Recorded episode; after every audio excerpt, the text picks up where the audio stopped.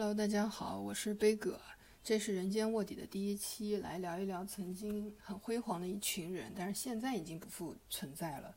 最近在读徐子东细读张爱玲这本书，在第一炉香中提到过一个词“长三堂子”。以前读第一炉香的时候粗枝大叶，完全忽略了这个词。这次发现小说中描写葛威龙住进姑妈家，姑妈给他准备了一整个衣柜的美丽衣服，他欢天喜地的试穿，之后醒悟到，对自己说了一句话：“他说这跟长三堂子里买进一个讨人有什么分别？”这句话里有两个词“长三堂子”和“讨人”，是我在当时完全不明白什么意思的。直到读了徐子东这本书之后，我才知道，原来“长三堂子”指的就是上海旧时的高级妓院，而“讨人”指的是妓院里买进的妓女。但是“长三堂子”里的妓女就不被称为讨人，她会被尊称为先生。然后长三堂子在过去有一个更正式体面的名称，叫做书玉。那么长三也会被尊称为书玉先生。最初的书玉先生是要，呃，会说唱的，是说唱类的女艺人，亦是第一位的。要经过非常时间和严苛的，呃，教育养成。如果想在上海开玉营业的话，还需要官府举办的专业资格认证考试，然后还有年度的考核，类似于现在的年审。然后她也是卖艺不卖身的，听起来更类似于艺妓这一类人，可以说是最早的职业女性。但是后来海上通商，呃，鸦片战争之后，上海开埠，成为正式的通商口岸，书玉和长三已经是混不清了，非常的不规范，然后也没有像以前那么的严格区分。在上海妓院有好多种，呃。从高到低排列的话，会称为书玉、长三堂子、幺二堂子、花烟间、广东堂子、宁波堂子、咸肉庄、向导社、相公堂子以及日本堂子和朝鲜堂子等等等等。然后为什么叫长三呢？其实长三的来源是因为，呃，在这里的妓院当中，你喝茶要三块钱营养，然后吃酒三块钱，留宿也要三块钱。然后里面的未成年的姑娘是不接客的。三块，呃，洋钱是什么概念呢？就是在《海上花列传》里面，魏霞仙家请的大姐小保姆阿巧，她是全日制，粗细活都干，一个月一块洋钱。然后当时上好的翡翠，呃，也只要十六块洋钱，而且你还可以讨价还价到十块。海归官员小说里的王连生给张慧珍租的东河新里核心区 CBD 的豪华公寓，一个月也就三十块洋钱。所以你现在在上海同一地段要租一个房子，大概要多少钱？就可以转换一下，一块钱洋钱相当于现在多少的人民币了。然后有一个传说是说杜玉生，然后有一个传说是说杜月笙。也很爱逛长三堂子，然后他每一次逛的时候要花掉五百到一千个大洋，所以可以想一下，是很就是很有钱的那种人。这个地方不是一般的人能够进来的，是必须是很有钱的人、有社会地位的人才可以来逛长三堂子。而且在徐子东的书里面写到，他讲说，在长三堂子里的先生，他不是随便就来接客的，你要。经过先生的考核，差不多你在这个过程当中要花呃一个月或者甚至两个月的时间，而且要不停的砸钱，那么先生才会接纳你。完了之后，如果你这个时候你又看上了别的先生了，那原来的那个先生他是有资格辱骂你并且殴打你的。所以当时的这种嫖客和妓女的关系，甚至比。现在的婚姻关系更加的严苛，而且更加的先锋。但是也不要认为说，呃，逛长三堂子的人一定是就是不正经的或者怎么样。其实也不是这样子。呃，徐子东的书里面写到过，有两个人也逛过长三堂子，一个是鲁迅，一个是郁达夫。因为长三堂子所在的地区其实是在上海的福州路。福州路到现在为止都是一个文化一条街，里面有好多的书店。然后鲁迅和郁达夫很喜欢去当时在福州路的，呃新北书局还是叫北新书局，不太记得了。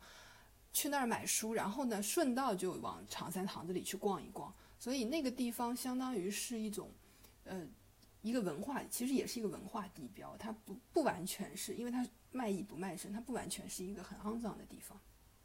然后刚才提到说，呃，长三堂子一般是比较集中在四马路，四马路就是现在的福州路，然后还有当时在四马路里面的汇悦里，它里面分呃老汇悦里和新汇悦里，然后老汇悦里呢是比较高级的长三堂子，然后在四川北路也是有很多这样子的呃妓院，然后主要是以那个地方主要是以美国人、日本人还有中国各地的移民，呃。进入之后，很多出现了那些什么白俄的妓院、日本妓院、朝鲜的，呃，这些妓院比较低档的，就属于是，呃，留宿外国人嫖嫖宿的。这些地方和在福州路，就是当时称为司马路的，呃，长三堂子是有本质区别的。然后当年这个四马路就是福州路，然后大马路是南京路，二马路应该是。九江路、三马路是汉口路，这个地带都是非常繁华的。其实到现在为止，那也是我觉得上海最好的地方。然后刚才不是说到，就是不要以为，嗯，长三堂子里的长三好像是低人一等的，其实不是，就也可以说是职业女性，是非常先锋的女性。然后因为在了解这个长三堂子的这个渊源的时候，刚好又看到一段还挺有趣的，以前也不知道，就是。蒋介石在宋美龄之前有一个夫人叫陈洁如，然后我一直以为像这样子的人一定是大家闺秀什么的，但她其实曾经也在唐长三堂子里待过，可以说是一个高级妓女，但她也受过中等的教育，会讲俄语，成嗯做过护士，然后也当过小学的教员。他当时在那个长三堂子里只有十三岁，是未成年的，所以他不会去接客，而且他眉清目秀，为人很谦和。然后有一个说法是，呃，蒋介石并不是在逛长三堂子的时候认识了陈洁如，而是在张静江的家中遇到了陈洁如。当时张那个张静江的妻子是陈洁如的好朋友，所以经常去他们家玩儿，然后就在那个时候认识了他，呃。虽然只有十三岁吧，但是蒋介石就是一看上他就说要娶她，而且对他宣誓说：“我用我会用我的鲜血为你写下，呃，永不永爱不休的诺言。”但是后来我们还是知道了这种话就是就不可信了，因为这种冲动的、这种非常没有没有道理的爱，其实是呃一瞬而逝的。关于长三堂子以及。其他拓展的一些信息，我后来又查了上海的地方志，他写的非常的细致。比如书寓就是最高档次的妓院，里面的从业者大多数是常熟、苏州一带的女性，会说吴侬软语。然后长三堂子就是略低于书寓的一个档次的妓院，还有幺二堂子就是比长三堂子它要便宜一块钱，它都是两块钱就可以了。呃，花烟间。这个挺好理解的，中间那个“烟”字其实就是专门供应鸦片吸食的，里面的人呢兼做这个鸦片生意。还有广东堂子，广东堂子因为广东人比较擅长于说洋泾浜的英语，所以他接待的都是一些外国水手。嗯，主要在霞飞路这一带。宁波堂子，宁波堂子是嫖客，大多数是宁波人，然后呢。妓女呢是很多是受过教育的，能歌善舞的，最后都演化为一些交际花了。咸肉庄就是下等妓院，嫖资也比较便宜。然后向导社，向导社其实是以向导为名义进行呃那个嫖嫖娼的娼妓啊，里面包括了按摩女郎、交际花，还有吉普赛女郎，主要是盛行于上海沦陷到解放前夕那一段时间。相公堂子就是里面的从业者都是男妓，然后嫖客当然也是男性。日本堂子主要是很多关西的人到上海来谋生，然后他当时设立在虹口北，然后四川路、吴淞路这些地方。朝鲜堂子其实是日本人指定的慰安所，里面的妓女是朝鲜朝鲜人，后面还有娼妓，呃，跑堂口的、丁棚的，啊，碰河台子等等，白俄妓女这些就是非常低端的。其实关于长三堂子的故事应该还有很多，但是目前我只了解和掌握到了这一些内容，所以就分享给大家这些，呃。